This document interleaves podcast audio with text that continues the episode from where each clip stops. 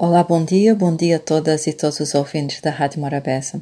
Tem reparado com alguma inquietação na relação que alguns adultos, pais, educadores estabelecem com as crianças?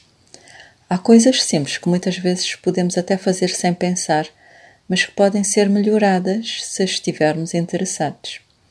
Por exemplo, ao andar na rua acompanhado por uma criança, observe se ela vem junto a si, de mãos dadas ou não é um sinal de cuidado e de proteção da criança. Andar com ela de mãos dadas na rua. Observe também se a criança, quando vem consigo, está a andar ou a correr. Parece parvoíce, mas não é. As crianças possuem pernas mais pequenas e curtas que os adultos. Logo, os passos das crianças são mais pequenos que os de um adulto. Se o adulto andar com os mesmos passos e na mesma velocidade quando tem consigo uma criança, o mais normal é que esta seja obrigada a correr para acompanhar o adulto em vez de andar. Isso obriga a uma taxa de esforço sem necessidade, algo que, pode, que poderia ser corrigido se o adulto se apercebesse que, mesmo com pressa, pouco tempo, etc., etc., quando anda com uma criança, deve andar mais devagar. É o adulto que deve se ajustar uh, à passada da criança e não o inverso, porque a criança não tem passada para tanto. Parece algo insignificante, mas não é. Significa que respeitamos a criança e a sua condição.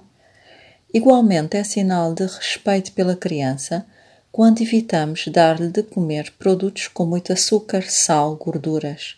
São produtos que normalmente as crianças gostam, batatas fritas, gelados, repousados e outros doces, e outros doces, mas que não são alimentos porque não nutrem o seu corpo. Há uma relação uh, direta entre a nossa saúde e o que nós ingerimos, as nossas opções de consumo. A criança vai, por certo, querer o que tem uh, cores, paladar mais atraente.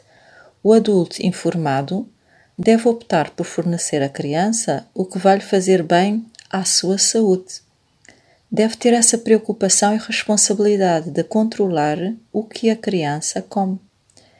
E já que calhou estar a falar de consumo e tratando-se de crianças, seria interessante estarmos atentos a outros consumos das nossas crianças. Se não estão a consumir conversas cujos assuntos não são apropriados para crianças, se as crianças consomem roupas e calçados de crianças e não de adultos, por exemplo, arrepia-me ver crianças com roupas provocantes, sexys. Talvez os adultos nem tenham noção que estão a erotizar as crianças e isso, para além de ser algo absurdo, pode expor a criança a perigos desnecessários. Existem produtos, roupas, calçados para crianças e produtos para adultos. Quando as crianças entram no universo de consumo de adultos, está confusão armada.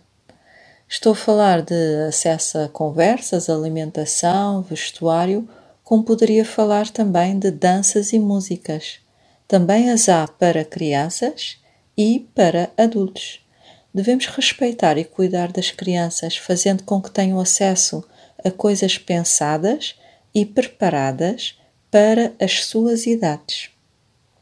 Acho que não deve haver a tarefa mais importante e exigente do que cuidar de um ser frágil e que ainda está a formar-se, como é o caso de uma criança. Nós adultos somos responsáveis por elas, pela sua saúde, educação e bem-estar. É trabalhoso, mas é a nossa obrigação, é o nosso dever cuidar como deve ser com disciplina, paciência e meiguice das nossas crianças. Tudo, tudo isso parece que é óbvio. Parece e é óbvio, mas muitas vezes não é o que verificamos. Uma boa semana.